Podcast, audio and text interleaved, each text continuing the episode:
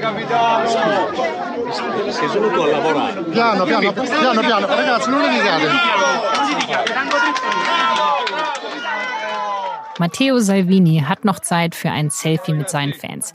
Für die hat der italienische Innenminister nämlich immer Zeit. Auch jetzt, als er im süditalienischen Ferienort Termoli eine Pressekonferenz abhalten möchte. Poi ragazzi arrivo da voi, tranquilli, faccio due minuti con i giornalisti, poi arrivo da voi, non, eh, non c'è problema, non ho, non ho fretta.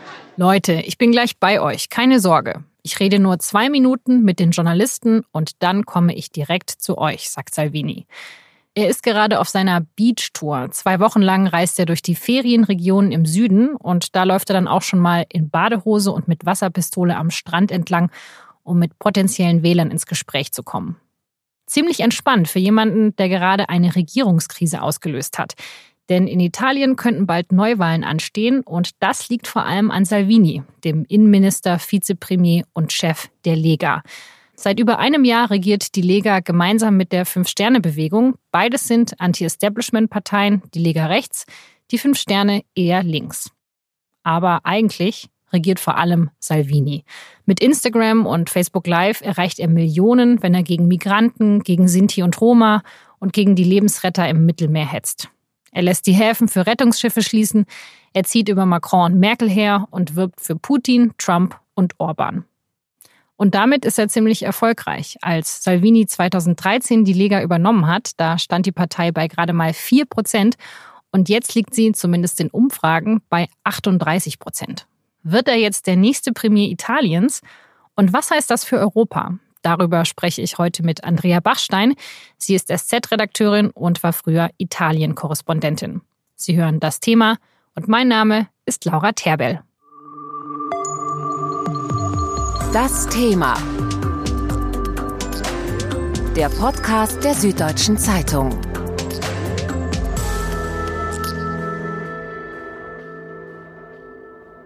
Andrea, woher kommt dieser Matteo Salvini, der die italienische Politik so massiv umgekrempelt hat? Der kommt aus dem Norden und hat angefangen in der Kommunalpolitik für die Lega. In Mailand war er Stadtverordneter zuerst und hat dann sozusagen die Ochsentour in der Partei gemacht, die damals noch ganz anders war. Die wollte noch sich vom Süden abspalten, war separatistisch unter dem alten Chef Umberto Bossi, der dann in einem Korruptionsskandal, in den die ganze Familie verwickelt war, untergegangen ist. Und danach hat sich einiges geändert bei der Lega. Und Salvini, den habe ich das erste Mal also selber erlebt in Bergamo. Da war schon der Bossi gerade gestürzt. Es war eine Versammlung von lauter aufgebrachten alten Lega-Anhängern, die dort mit Besen erschienen sind und in der Versammlungshalle symbolisch sozusagen den alten Dreck weggefegt haben. Und da war ein schwitzender Matteo Salvini, der herumwuselte und sagen wir mal ziemlich aufgeladen war, fiel mir damals auf als mittelmäßig sympathischer Typ, muss ich mal sagen. Also Matteo Salvini mit Besen bewaffnet, wann war das? Das muss 2011 gewesen sein. Und wie hat er dann die Liga umgekrempelt? Der hat halt sozusagen irgendwann das Zaubermittel der Social Media entdeckt. Und das war, glaube ich, wirklich der Hebel, mit dem er seinen Sprung an die Spitze hauptsächlich geschafft hat. Und eben ausgestattet mit viel Skrupellosigkeit. Einer, der den Leuten nach dem Mund redet und polemisch ist und hetzt und eigentlich kaum Grenzen kennt. Also so brutale Aussagen und Garstigkeiten und Zuspitzungen, die die komplizierten Dinge auf der Welt auf eine Minimumformel reduzieren, das hat er einfach sehr gut drauf, ja. Und so war er auch schon immer. Ja, so war er schon immer. Ein großer Umschwung, den er gemacht hat, der natürlich fundamental ist, wenn man die Geschichte dieser Partei, die eben wie gesagt quasi als Separatistenpartei für Lombardei und Veneto in erster Linie angetreten ist, dass er aus der Lega Nord die Lega gemacht hat und die verhassten Terroni, also das ist eine der alten Beschimpfungen für die Italiener im Mezzogiorno, also in Sizilien und Kalabrien und Apulien, die waren plötzlich willkommen als Wähler. Und das Verrückte daran ist, sie haben ihn dann auch gewählt 2018, weil sie halt auch wirtschaftlich abgehängt sich plötzlich von den einfachen Lösungen viel erhofft haben. Du hast kurz gesagt, dieses Social Media, dass der Salvini damit so gut umgeht, das ist eigentlich, was ihn auch auszeichnet. Hat er sich das vielleicht auch so ein bisschen von Trump abgeschaut? Also das hat er sich sicherlich von Trump abgeschaut, aber vor allem hat sich das sein Spin-Doktor abgeschaut. Der hat also sozusagen eine kleine Meinungsfabrik im Hintergrund laufen. Ja, die laufen sogar auf der Payroll des Innenministeriums als Berater und die bespielen Twitter, Facebook, Instagram und haben natürlich auch immer sehr im Blick, was da gerade an Themen hochploppt, worauf die Leute anspringen und bedienen das ganz fabelhaft. Ja, man kann auch zum Teil, wenn man sich das mal anguckt über einen Zeitraum, sehen, wie also Dinge, die von außen, von den Followern da reingegeben werden, aufgegriffen werden und plötzlich dann im Mund von Salvini mit denselben Formulierungen landen. Also das ist ein richtig großes Asset und ich bin ein bisschen besorgt jetzt, wenn es denn einen Wahlkampf gibt. Wir wissen ja immer noch nicht, ob Neuwahlen kommen und wenn ja, wann sie kommen ist, dass die Lega auch sehr gut darin war, die RAI, also die öffentlich-rechtlichen Sender in Italien, mit ihren Leuten zu besetzen, die Cinque Stelle auch. Das passiert nach jedem Regierungswechsel in gewisser Weise, aber da sind ein paar schlimme Finger nach meiner Ansicht jetzt ans Ruder gekommen und gute Journalisten kaltgestellt worden. Und wenn Sie jetzt öffentlich-rechtliche Nachrichten angucken in Italien zu den Hauptsendezeiten, da sieht man sehr viel Salvini und ziemlich wenig von den anderen Politikern. Und es werden ganz brisante Themen zum Teil gar nicht behandelt. Also das sind so Sachen, wo ich einfach sehe, die Öffentlichkeit wird immer leichter manipulierbar, auch durch solche Sachen. Natürlich, die Leute, die sich für Politik interessieren, finden ihre Informationen und die Tageszeitungen sind auch wirklich wacker und gut und arbeiten sich wirklich daran ab an dieser Regierung. Aber das ist schon etwas, wo eine große Schlagseite in dem Informationsfluss entstehen kann. Ja, jetzt also was würdest du sagen, was ist das Klientel, das Salvini unterstützt, auch jetzt noch? Das kann man nicht so ganz eindeutig definieren. Also das sind nicht einfach alles Europagegner und Ausländerfeinde, Freunde der Todesstrafe oder solche Sachen. Wie gesagt, die Stammklientel der Lega ist einfach für die Interessen des Nordens, der immer findet, dass er zu Unrecht mit seinen Steuern den Faulen in Anführungszeichen, Süden alimentiert und das passt ihnen nicht. Deswegen gibt's ja auch jetzt gerade wieder, das ist ein wesentlicher Punkt der Liga, Versuche mehr Autonomie, das heißt nicht Abspaltung, aber einfach mehr Rechte für die Regionen herauszuhandeln. Die Landwirtschaft im Norden ist stark bei ihm auch ein Teil der Kleinunternehmer. Dann sind auch Leute dabei, die sind dem Berlusconi abgesprungen, weil der ist einfach zu alt, um noch wirklich zu führen. Er hat auch kein überzeugendes Konzept, hat er im Grunde nie, aber da war er als Gestalt einfach der Kristallisationspunkt für die Leute und das gibt für diejenigen, die nicht links wählen wollen, ganz wenig Auswahl. Ja. Aber mit der Regierung können jetzt ja auch nicht alle so zufrieden sein. Also seit etwas mehr als einem Jahr sind die beiden populistischen Anti-Establishment-Parteien an der Macht, die Lega und die Fünf Sterne. Haben die in der Zeit überhaupt was geschafft oder haben die sich nur gestritten? Also ich würde mal sagen, das Zerbrechen dieser Regierung, ja, wie genau das jetzt dann immer aussehen wird, das war vom ersten Tag an programmiert, weil die so unterschiedliche Grundmeinungen haben. Auf der einen Seite sind die äh, Cinque Stelle, die man sagen muss, die sich durch hervorragenden Dilettantismus profiliert haben, was auch keine Überraschung war. Und das ging ratzfatz, dass der Salvini sozusagen die Hoheit über die Öffentlichkeit an sich gerissen hat. Ja, das war, da haben die überhaupt keine Chance gehabt. Der Salvini hat halt auch dem Di Maio viele Jahre in der Politik voraus. Ja, der war auch vorher schon lange im italienischen Parlament und der war einfach geschult darin, Propaganda zu machen und forsch aufzutreten. Also inhaltlich liegen sie total auseinander und persönlich, glaube ich, müsste es kurz vor dem blanken Hass, wenn er nicht schon erreicht ist. Also das kann man vergessen, dass das nochmal gekittet wird.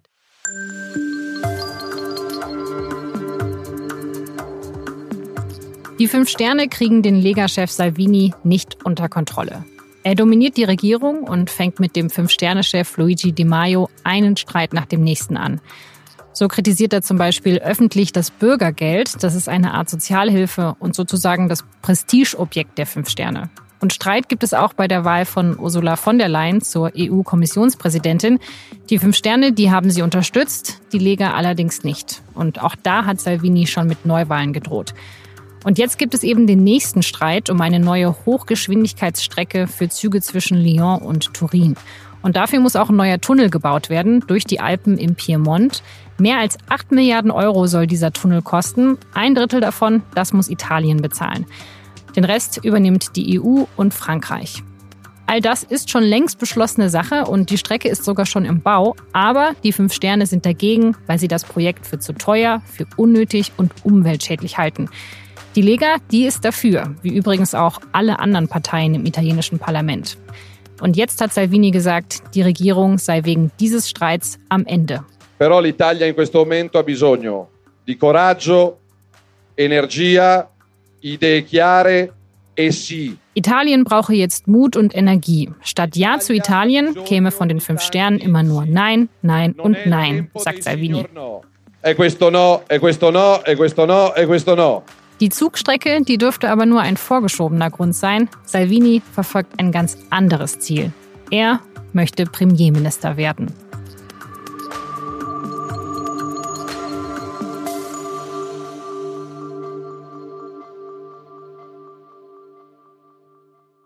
Andrea, wie geht es jetzt in Italien weiter? Also welche Chancen hat die Lega von Salvini mit ihrem Misstrauensvotum?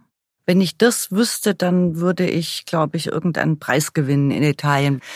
Die Mehrheitsverhältnisse im Parlament, das ja zwei Kammern hat, sind so, dass es im Abgeordnetenhaus der ersten Kammer ohne weiteres eine Mehrheit gegen die Lega geben kann weil die Liga hatte ja nur 17 oder 18 Prozent bei den letzten Wahlen.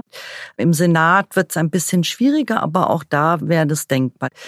Es gibt jetzt die Möglichkeit, über die am Ende der Präsident entscheiden muss. Ist es eher wahrscheinlich, dass Conte diesen Misstrauensantrag verliert und dann zurücktreten muss und dann geht er zum Präsidenten und sagt also, ich gebe Ihnen meinen Regierungsauftrag zurück. Dann kann der Präsident ihm sagen, so, und ich schicke dich aber wieder ins Parlament und du sondierst, ob du eine andere Mehrheit ohne die Lega finden könntest, die dann zum Beispiel das Haushaltsgesetz verabschiedet, was nach der Sommerpause ansteht. Und das Wichtigste ist, da komme ich gerne nochmal drauf zurück, weil das hat, glaube ich, bei dem ganzen Manöver von Salvini eine wichtige Rolle. Der Präsident könnte aber auch eine sogenannte technische, eine Expertenregierung einsetzen, die für eine Weile einfach sozusagen die wichtigsten Staatsgeschäfte weiterführt und dann sind vielleicht erst irgendwann Ende des Jahres oder Anfang kommenden Jahres Wahlen. Also diese Möglichkeiten bestehen jetzt alle. Okay, also es ist ziemlich kompliziert. Es ist sehr kompliziert, ja. aber was ich jetzt rausgehört habe, ist, dass der Präsident jetzt eigentlich gerade ziemlich viel Macht hat, weil der kann entscheiden, wie es weitergeht. Wenn es Neuwahlen gibt, dann hat Salvini gute Chancen, weil seine Umfragewerte ganz gut liegen. Aber wenn es erstmal keine Neuwahlen gibt, dann könnten die anderen Parteien in dem Parlament auch relativ fix sagen, ja gut, wenn der Salvini nicht mehr will, dann spielen wir jetzt ohne ihn. Dann spielen wir ohne ihn. Das würde sich zahlenmäßig ausgehen. Es ist aber auch das ganz schwer einzuschätzen, ob Salvini es nutzen würde, der dann immer argumentieren könnte, hier ist jetzt eine Mehrheit an der Regierung, die nicht dem Wählerwillen entspricht. Damit könnte er wahnsinnig gut Stimmung machen. Oder aber er ist damit entzaubert, ja. Das ist ganz schwer noch zu sagen in diesem Moment überhaupt, wie er mit der ganzen Aktion die Regierung zum Platzen zu bringen, ob er da ganz schlau gehandelt hat und gedacht hat, seine Umfragewerte steigen weiter und das hält sich auch bis Herbst so und die der Cinque Stelle sinken und keine andere Partei ist zu diesem Zeitpunkt eigentlich wirklich vorbereitet, sich Wahlen zu stellen. Also es ist gerade eine Lage, wo alle, ich höre das auch aus Italien und man kann das auch in den italienischen Medien sehen, alle so diese Szenarien mal durchspielen, die denkbar sind, aber keiner wirklich sagen kann, wohin es geht. Ich glaube, der Salvini hat den Stecker, wie man auf Italienisch sagt, jetzt gezogen, weil er Angst hatte, sozusagen die Hosen runterlassen zu müssen mit dem Haushaltsgesetz, wo es Sparmaßnahmen vermutlich geben wird, wo eine Mehrwertsteuererhöhung auf dem Tisch liegt, etwas, was also alle trifft und das Gegenteil von populistischer Politik ist. Wenn er jetzt Neuwahlen tatsächlich provoziert, hat er das nochmal alles von sich weggeschoben, ist nicht mehr an der Regierung beteiligt, wenn die dann da sitzt und die hässlichen Zahlen und die unangenehmen Folgen der Haushaltslage und der Staatsverschuldung bekannt geben muss. Also der hat ein paar ganz unangenehme Themen, vor denen er sich jetzt schon dauernd gedrückt hat und so vielleicht sich noch ein bisschen länger drücken kann. Ah, also du glaubst, er möchte einfach nur, dass dann eine andere Partei an die Macht kommt und dann müssen die das alles umsetzen. Wie schlimm ist denn gerade die wirtschaftliche Lage in Italien? Naja, die ist nicht gut. Also die hat sich ein bisschen verschlechtert, seit diese Regierung da ist, weil sie eben Nein, Nein, Nein bei den Cinque Stellen zu Großprojekten das ist was, was zum Beispiel ausländische Investoren nicht gerade anlockt, wenn sie keine zuverlässigen Zusagen oder gar Rückzieher bekommen. Und einige Reformen, die wichtig gewesen wären, sind auch nicht passiert. Also von den 1,5 Prozent, die diese Regierung sich erhofft hatte an Wirtschaftswachstum, sind wir jetzt bei null. Prozent. Die OECD sagt sogar ein leichtes Negativwachstum ähm, für dieses Jahr voraus. Das muss man sehen. Also da ist nichts Dolles gekommen. Es ist nicht die ganz große Krise, aber die Staatsverschuldung wächst halt auf diese Art und Weise weiter. Und hätte denn irgendjemand naja, einen Plan, wie man das ändern kann? Also was dass mit der Wirtschaft wieder besser läuft in Italien? Ach, da gibt es ganz viele Pläne, ja. Das ist jede Regierung tritt an und verspricht was. Die Cinque Stelle sind da unter anderem auch, also mit Steuersenkungen. Da ist auch die Liga dafür für kleine Unternehmen und sowas kann man sicherlich auch machen. Aber sie sind zum Teil benachteiligt im Vergleich zu anderen europäischen Ländern. Aber wie gesagt, mal abgesehen von der Unsicherheit für ausländische Investoren, haben natürlich auch italienische Investoren dieselben Unsicherheiten in ihrem Land, ob Großprojekte tatsächlich passieren oder doch wieder ad acta gelegt werden. Die ringen aber vor allem wirklich auch sehr mit einer ganz aufgeblasenen Verwaltung. Ja, es dauert alles sehr viel länger. Man braucht für alles sehr viel mehr Genehmigungen. Und das ist was, was die Wirtschaft natürlich schon lähmt. Und es haben natürlich auch viele Schwierigkeiten, Darlehen für ihre Unternehmen zu kriegen von den Banken, weil die Banken auch Probleme haben mit vielen Dingen. Nicht zuletzt, weil die Banken sehr viele von diesen Staatstiteln auch gekauft haben. Also da müsste schon, wie in allen Ländern, Wirtschaftswachstum ist ein Teil des Konzepts oder der Medizin, die man braucht, um Staatsschulden runterzukriegen, neben einer sparsamen öffentlichen Hand. Also es hört sich ein bisschen danach an, als ob die Wirtschaft fast gelähmt ist und der Staat ist es irgendwie auch. Ja, das ist durchaus so und das wird noch schlimmer, wenn jetzt tatsächlich ein Wahlkampf anbricht, dann ist alles noch gelähmter. Die Wirtschaft fühlt sich tatsächlich in der Tat gelähmt. Man darf bloß, wenn man an Italien denkt und sagt immer, oh Gott, und das Defizit und die kommen nicht auf die Beine, die sind immer noch Europas zweit- oder drittstärkste Industrieproduzenten. Die haben im Norden eine Produktivität, wie wir in den, in den schönsten Ecken von Baden-Württemberg haben. Und sie haben einige Sektoren, in denen sie sehr stark sind. Lebensmittelexport, der steigt ohne Ende. Also alle landwirtschaftlichen Produkte sind sehr gefragt. Es ist nicht so, dass Italien jetzt durch die Bank ein heruntergekommenes Land wäre, überhaupt nicht. Und auch eine Sache ist, die man mal immer wieder in Erinnerung rufen muss. Die Privatvermögen, zum Beispiel der Anteil an Wohneigentum ist deutlich höher als bei uns etwa, ja.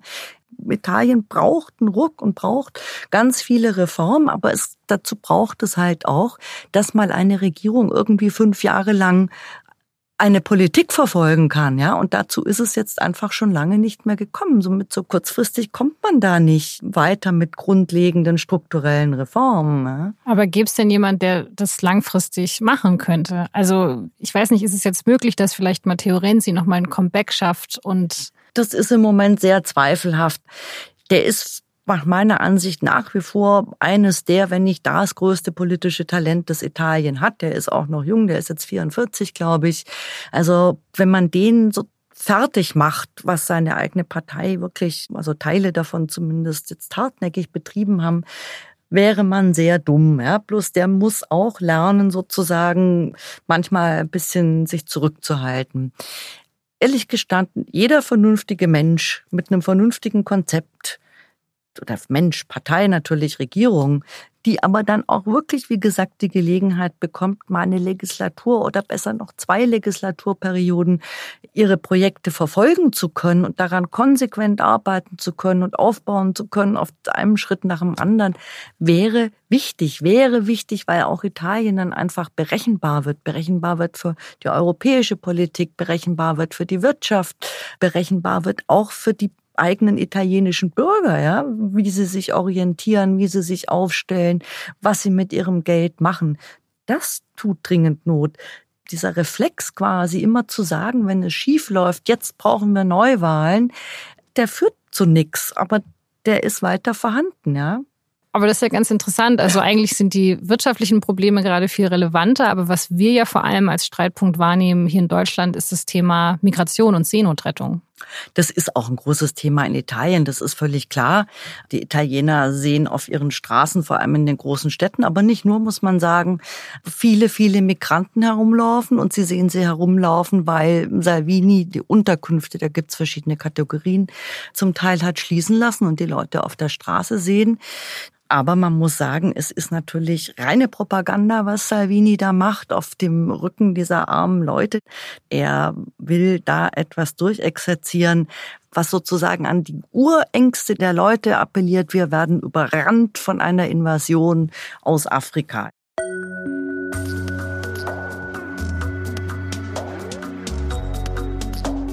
Salvini macht das, obwohl sogar die Zahlen aus seinem eigenen Ministerium etwas ganz anderes zeigen. Bis jetzt sind 2019 nämlich nur knapp über 4200 Menschen über das Mittelmeer nach Italien gekommen. Und auf das Jahr hochgerechnet sind das dann vielleicht 9000 Menschen. Und vergangenes Jahr waren es dagegen noch 19.000 und 2017 sogar fast 100.000. Und trotzdem gibt es nur wenige Themen, mit denen Matteo Salvini bei seinen Anhängern so gut punktet. Er schiebt einfach vieles auf die EU und die Dublin-Verordnung, die besagt nämlich, dass Geflüchtete ihre Asylanträge in dem Land stellen müssen, in dem sie erstmals die EU betreten. Deshalb hindert Salvini zurzeit Seenotrettungsschiffe daran, mit geflüchteten Menschen an Bord in italienische Gewässer einzufahren. Es sei denn, andere EU-Länder sagen vorher zu, dass sie diese Menschen aufnehmen werden.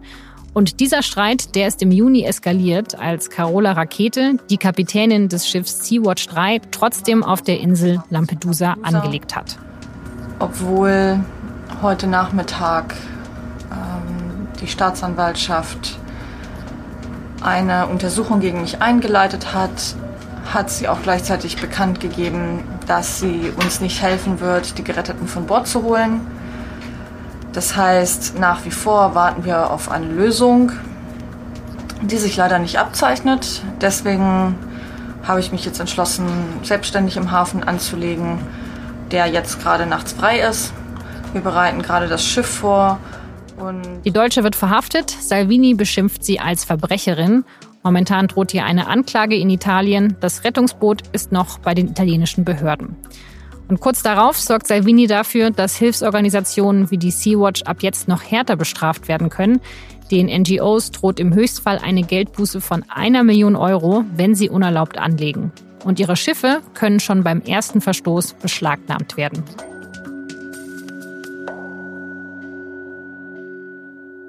Die Gesetzesänderung schreibt ja sozusagen als Gesetz etwas fest, was er schon praktiziert hat. Also es ist natürlich jetzt für die Rettungsorganisation, die Nichtregierungsorganisation eine teuflische Lage, weil ihnen regelmäßig, wenn sie mit Menschen, die sie aus dem Wasser gezogen haben, auf einer Odyssee sich bewegen zwischen Malta und Sizilien. Malta weigert sich. Malta ist nun auch wirklich eine winzige Insel. Sie könnte trotzdem mal sagen wir, dass die Leute zumindest mal aufs Trockene kommen, etwas großzügiger sein. Das Problem bei alledem ist das Dublin-Abkommen.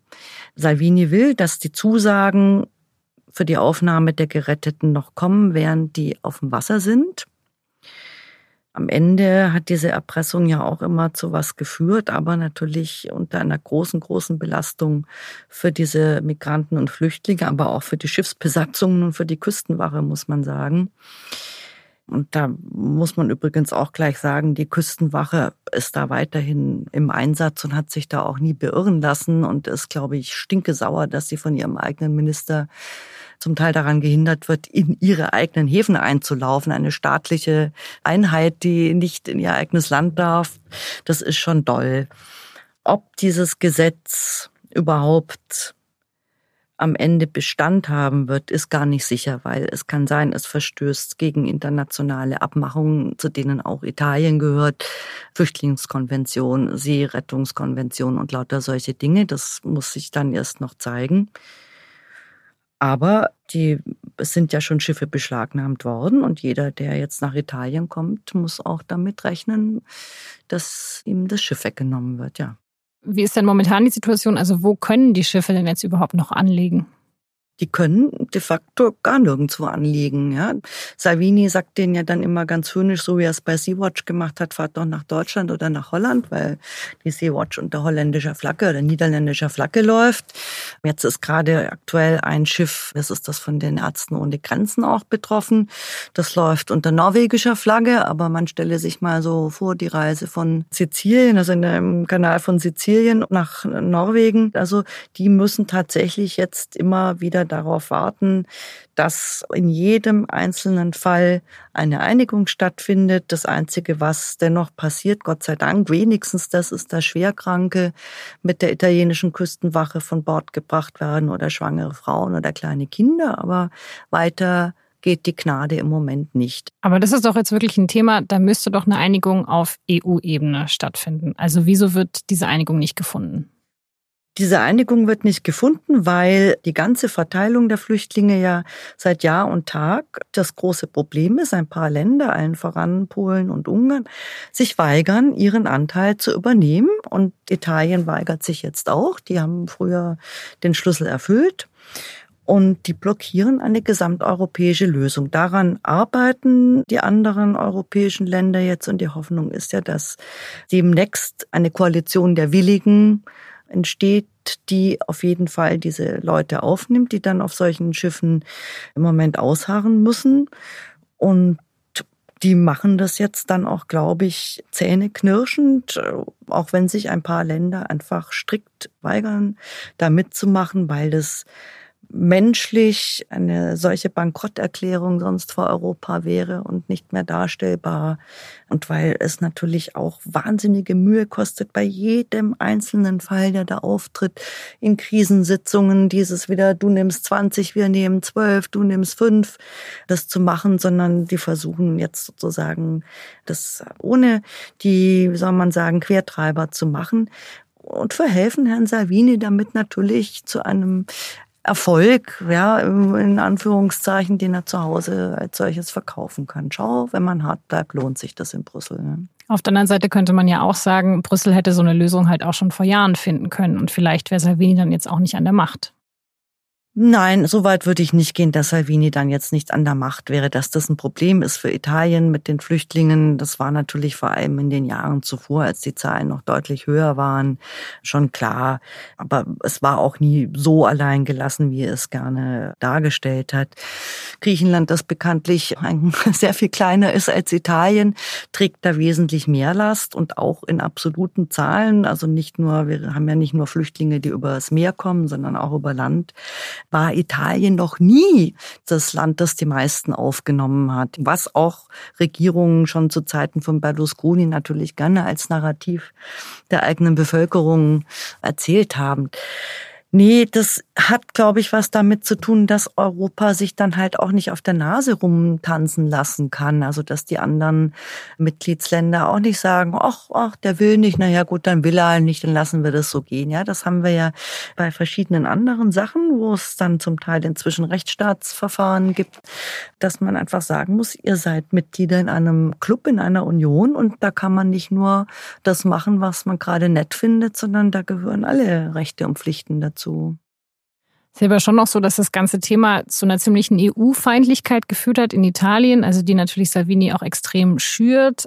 Das ist ja vielleicht schon was, was man auch nicht wirklich rückgängig machen kann, oder? Also was auch bleibt, egal wer jetzt in einem Jahr an der Macht ist, was die Zusammenarbeit auf europäischer Ebene angeht. Eigentlich war doch Italien mal sehr proeuropäisch. Ich bin gar nicht so sicher, ob das so sehr zur Europafeindlichkeit beigetragen hat. Das hat schon auch viel damit zu tun.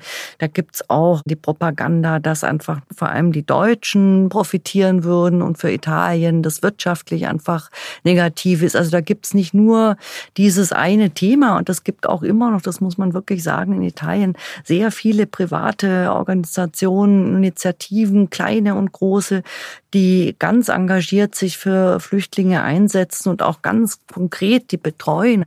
Aber ja, es ist ein Faktor und da hat halt Europa auch sozusagen nicht genug Gegeninformationen geleistet, ja, weil ich habe von Salvini noch nie was darüber reden gehört, dass ein Teil der italienischen Landwirtschaft im Süden sehr davon profitiert, dass es illegale Migranten gibt, die für Hungerlöhne Tomaten pflücken, ja, die dann zu guten Preisen in ganz Italien verkauft werden. Das kommt in seinen Auftritten nicht vor. Oder Aber das, das ist ja auch nicht besonders gut, oder? Nein, nein, um Himmels Willen. Ich will das nicht als positives Beispiel anführen. Aber das gehört auch zu der Realität, dass Italien natürlich zum Teil auf diese Migranten in einem Teil des Arbeitsmarkts angewiesen ist. Italien braucht abgesehen davon auch Einwanderung, weil die Bevölkerung sonst schwindet. Italien hat eine der niedrigsten Geburtenraten in ganz Europa. Das gehört auch alles zu der Geschichte der Migrationspolitik in Europa dazu. Ja. Jetzt könnte als nächster Schritt ja Matteo Salvini der nächste Premier von Italien werden. Und Salvini ist ja sicher sehr rechts- und antieuropäisch, aber passt er dann nicht vielleicht sogar irgendwie in diese Reihe mit Vorgängern wie zum Beispiel Berlusconi rein? Ich habe mich selber dabei irgendwann mal ertappt, als der Salvini wieder ganz furchtbare Sachen von sich gegeben hat, zu sagen, äh, da war ja Berlusconi irgendwie noch wirklich angenehm dagegen. Das ist natürlich auch eine Verklärung der Vergangenheit. Aber in der Tat ist der Berlusconi insofern angenehmer gewesen, als diese Ausfälligkeiten und diese, dieses Schüren von Hass, das gab's nicht bei ihm. Und auch wenn der Berlusconi nicht viel beigetragen hat zu Europa, so hat er sich doch Europa auch am Ende nie in den Weg gestellt. Also das weiß er als international tätiger Unternehmer ganz genau, wie wichtig sowas ist. Er hat manchmal die Schuld an irgendwas, was er selber nicht geschafft hat, Europa zugeschoben, aber das hat gute Tradition. Aber sowas jetzt wie der, wird der Capitano genannt, Salvini, das nenne ich schon wirklich einzigartig, weil der auch so unverhohlen, wie soll man sagen, diktatorische Anwandlungen hat und von Alleinherrschaft offen spricht und solchen Dingen, also explizit antidemokratische, postfaschistische, antieuropäische, ähm, rassistische Ideen hat. Also da muss man, glaube ich, fast bis in die Vorkriegszeit zurückgucken, dass so jemand irgendwie in der Regierung war.